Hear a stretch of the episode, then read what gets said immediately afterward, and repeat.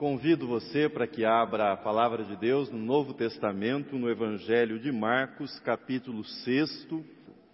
Nós faremos a leitura alternada no sexto capítulo, a partir do sétimo versículo até o 13, depois saltaremos para o versículo 30 e leremos até o versículo de número 44.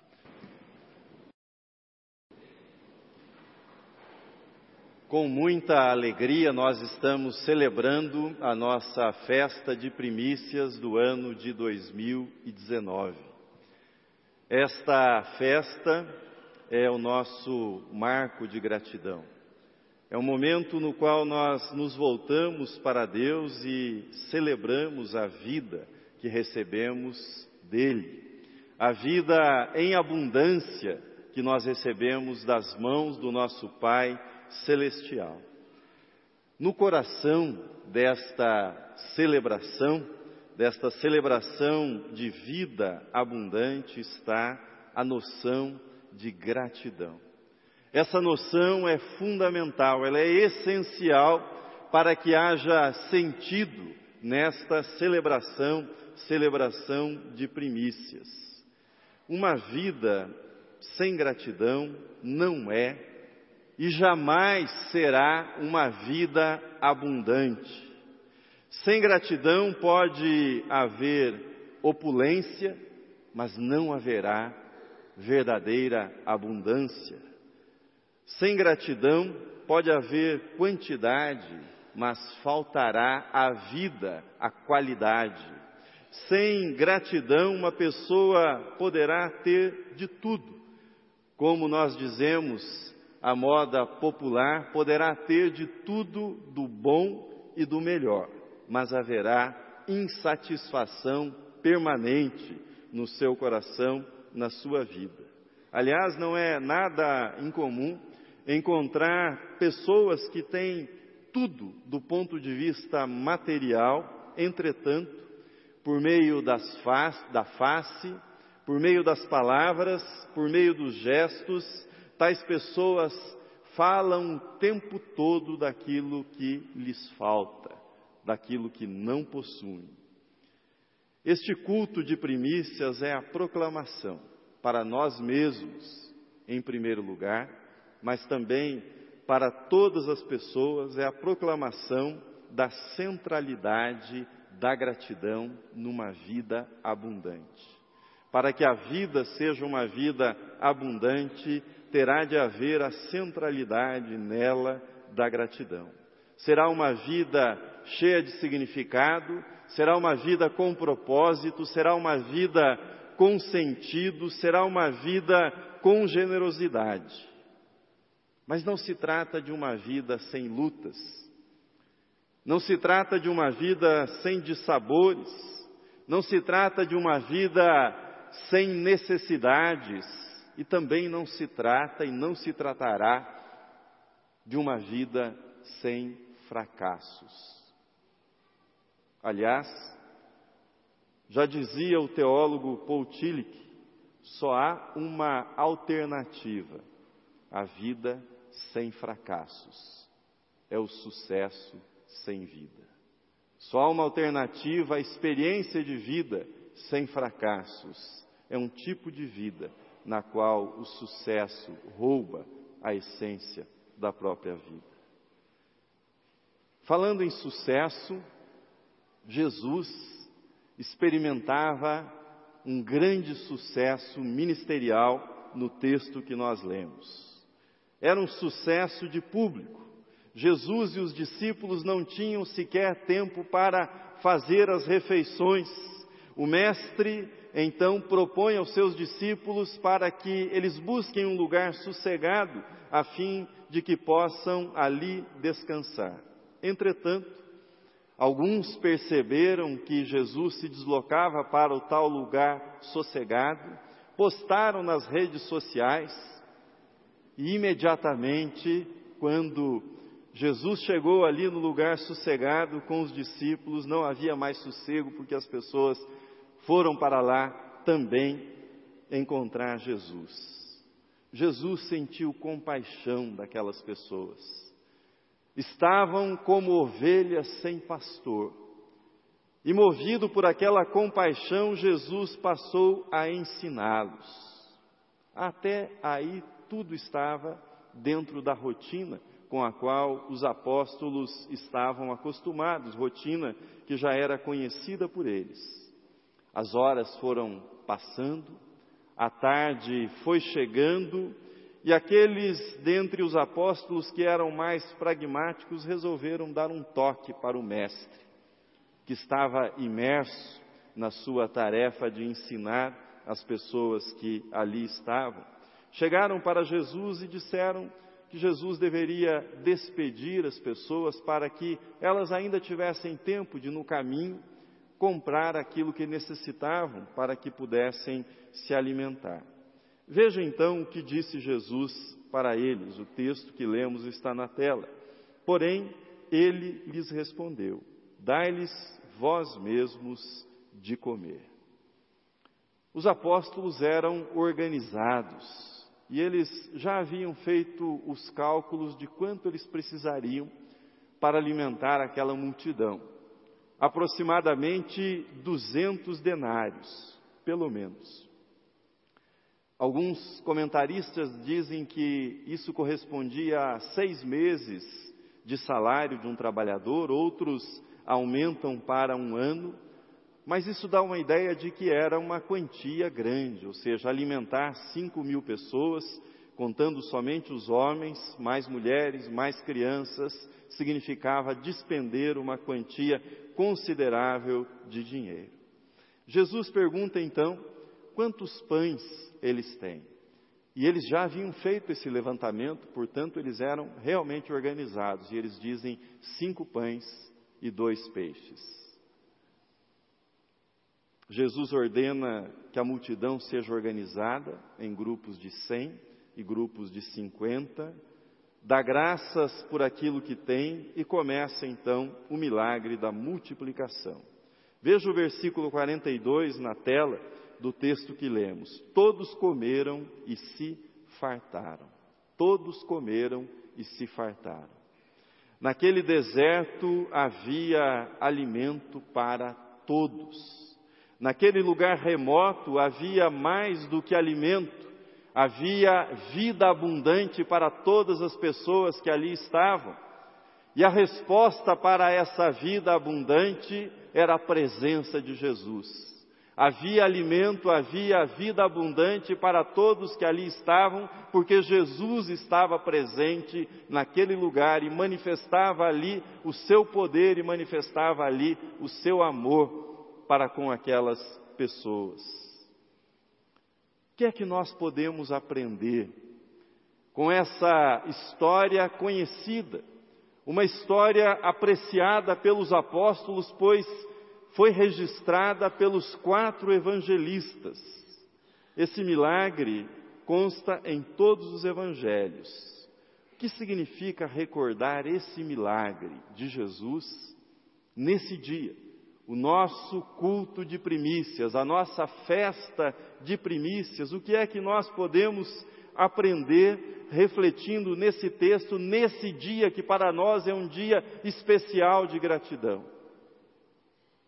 Duas coisas eu quero compartilhar com você a partir desse texto. A primeira delas é a seguinte: vida abundante.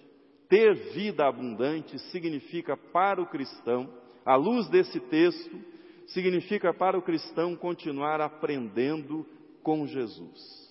Continuar aprendendo com Jesus. Veja comigo o versículo 30 do texto que lemos. Voltaram os apóstolos à presença de Jesus e lhe relataram tudo quanto haviam feito e ensinado. Os apóstolos haviam terminado o seu estágio de campo, haviam passado por aquilo que nós chamaríamos de experiência probatória. Para usar o jargão dos nossos dias, eles voltaram empoderados haviam literalmente manifestado o poder que haviam recebido de Jesus e relataram tudo isso para Jesus. Será que eles já estavam formados? Será que o aprendizado havia terminado? Será que eles já haviam aprendido tudo o que havia para aprender e, portanto, agora poderiam iniciar o ministério e desenvolvê-lo no nome de Jesus? Jesus, como mestre por excelência, ele ensinava e ensina por meio da prática. É conhecida na educação a metodologia do ensino por meio da resolução de problemas. Jesus usava esse método para ensinar. E ele propõe para os seus apóstolos que eles resolvessem um problema. Talvez você diga, mas os apóstolos já sabiam disso, porque de algum modo eles haviam se antecipado ao problema, foram eles que levaram o problema até Jesus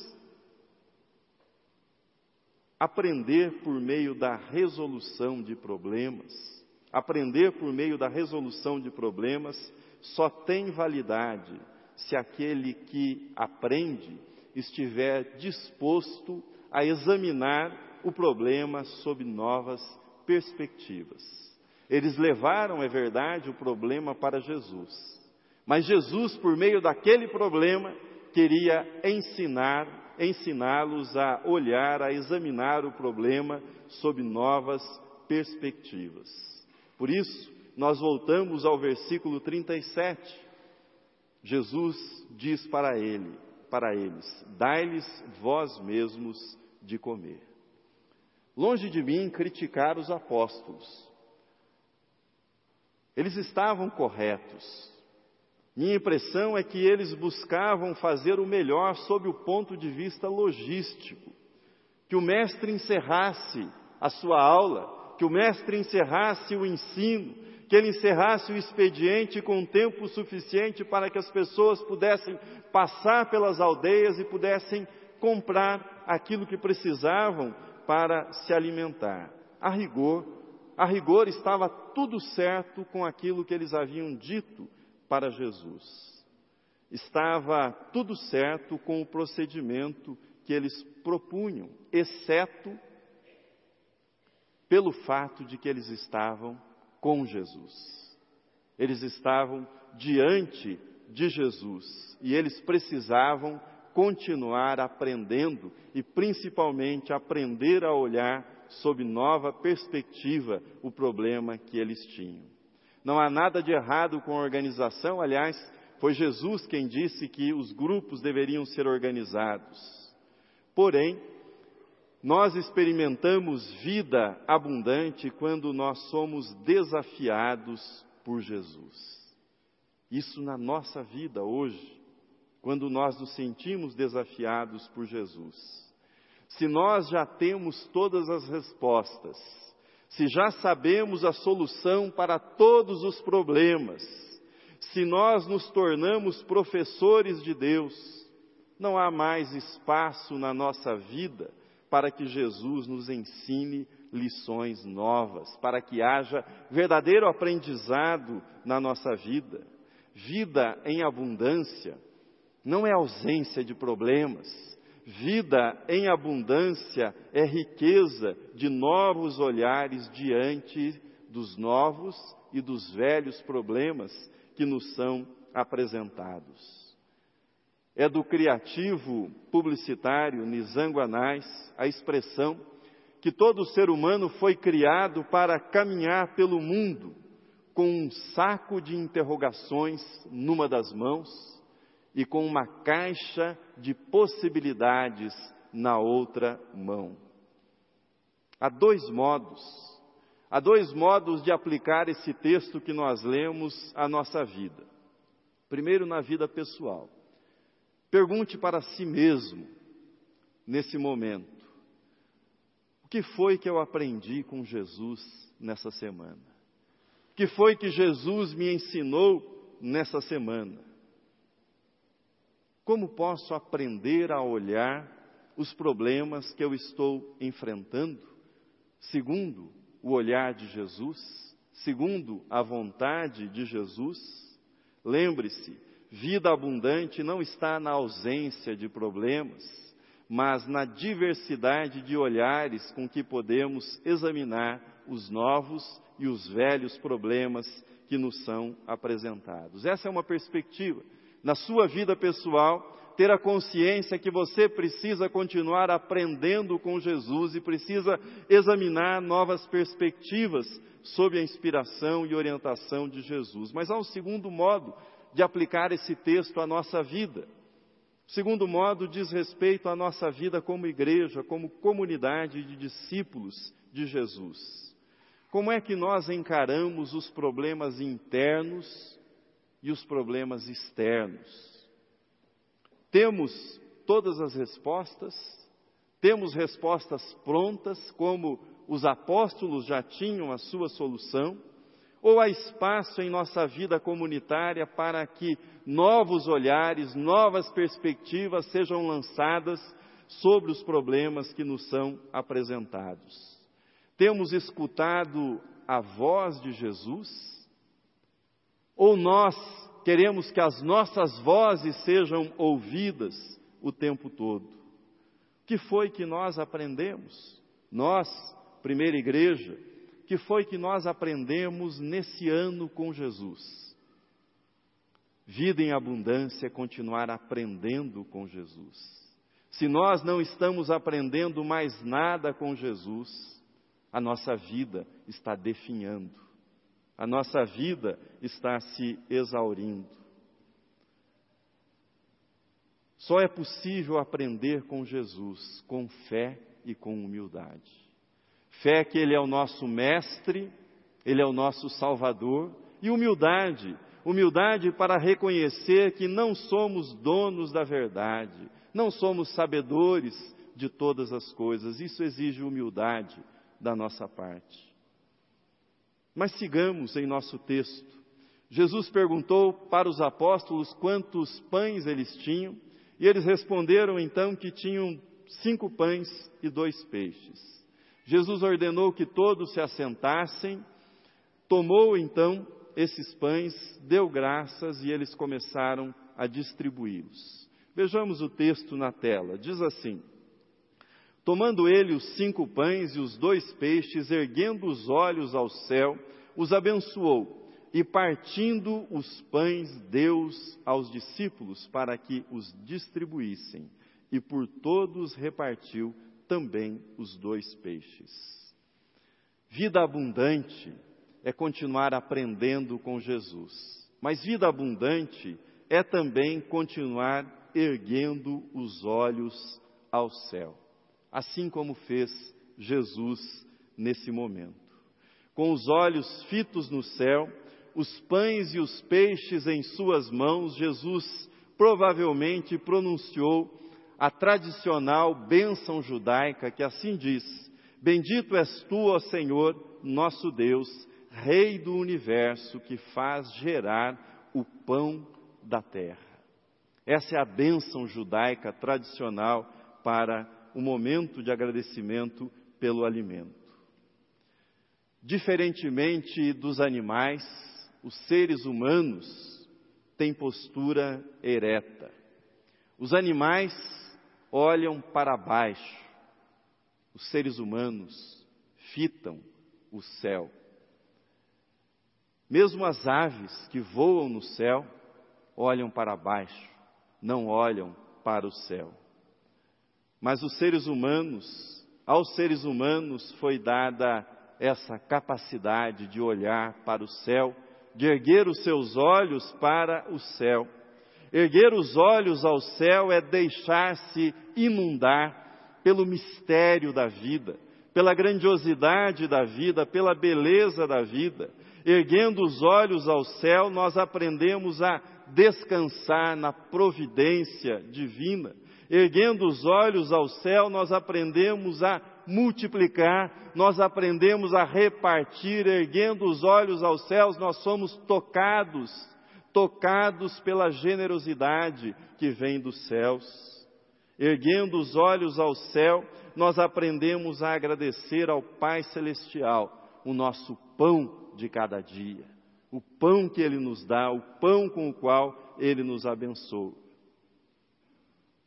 A nossa festa de primícias é o nosso jeito.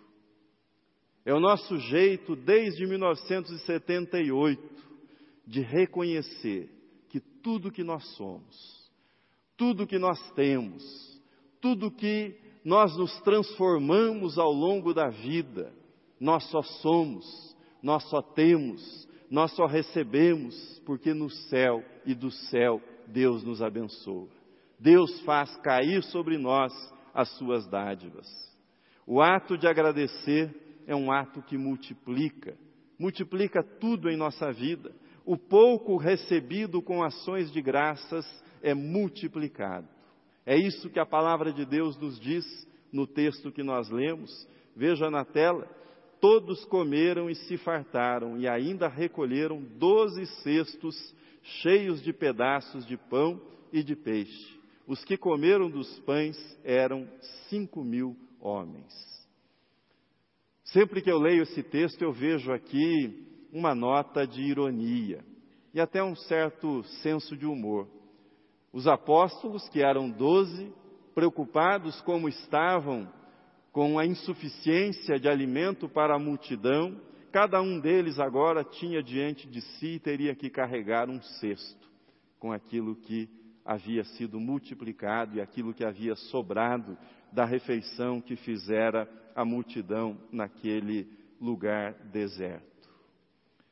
Em vez de nos queixarmos daquilo que não temos, e a queixa é tão comum na nossa vida, é um mau hábito que está arraigado em nós, mas em vez de nos queixarmos daquilo que não temos, nós devemos erguer os olhos ao céu, dar graças a Deus por aquilo que temos, confiar isso pela fé nas mãos de Deus e descansar que Ele multiplicará aquilo que nós estamos pela fé depositando diante dele. Eram cinco pães e dois peixes, mas nas mãos de Jesus isso foi suficiente para alimentar uma multidão de cinco mil homens. Doze cestos foram recolhidos com aquilo que havia sobrado. Os olhos elevados ao céu. O pouco entregue nas mãos de Jesus e a decisão de obedecer o que ele nos mandar. Isso resultará sempre em vida abundante, vida rica, vida abençoada, vida com a presença de Deus. Termino. Esse culto de primícias é uma celebração dessa vida abundante que nos é dada por Deus.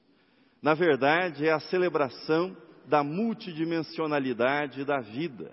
Aqui, diante de nós, estão os frutos, grãos, frutos, pães, trigo, todos numa eloquente ilustração, proclamação dessa dimensão física, material da nossa vida, da dimensão corpórea da nossa existência. Estão aqui para lembrar-nos que a vida precisa ser cuidada, ela precisa ser nutrida, ela precisa ser cultivada.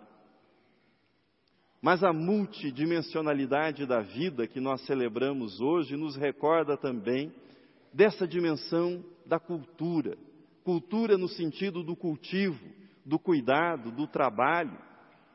Esses frutos, essas hortaliças que aqui estão, esses grãos que aqui estão, antes que aqui estivessem, para que aqui pudessem chegar, primeiro estiveram nas mãos de pessoas na forma de sementes. E essas sementes foram lançadas ao solo. Tendo frutificado, essas sementes foram cuidadas, foram cultivadas, receberam a bênção da chuva, da água, do sol, da nutrição que cai do céu. Mas depois de terem frutificado, foram colhidas, e tendo sido colhidas, foram transportadas, foram armazenadas, para que pudessem chegar até este altar nesse dia de gratidão. Aliás, essa beleza que nós contemplamos diante dos nossos olhos nesse altar, nessa manhã e que tanto nos inspira, ela é resultado do trabalho também da equipe de decoração. Ontem eu estive aqui com a equipe e não estava bonito assim. Tudo espalhado, as caixas. Demos as mãos, oramos, pedindo que Deus abençoasse as mãos daqueles que trabalhariam aqui decorando esse altar, para que o resultado desse trabalho inspirasse a nossa adoração nessa manhã. Deus ouviu a nossa oração. Aqui está o resultado da bênção concedida por Deus ao trabalho que estes irmãos e irmãs fizeram. Essa é uma outra dimensão da vida abundante. Deus abençoa o nosso trabalho, o trabalho das nossas mãos. A festa das primícias nos recorda também que a vida é feita da dimensão espiritual. A dimensão material, a dimensão do trabalho e a dimensão espiritual. É momento de erguer os olhos ao céu e dizer: Obrigado, Senhor. Obrigado, Senhor. Obrigado, Senhor. Foi isso que Deus ensinou ao povo de Israel. Fora do Egito, eles foram sustentados no deserto pelo maná que do céu caía. Mas Moisés advertiu-os, advertiu-os para que não se esquecessem, quando estivessem na terra prometida, quando lá plantassem, quando colhessem, quando se enriquecessem na terra da promessa, que eles não se esquecessem que as bênçãos vinham das mãos de Deus. Para isso foi instituída a festa das primícias, para que dos primeiros frutos para que da colheita eles separassem os primeiros frutos e consagrassem esses frutos como reconhecimento da bênção divina.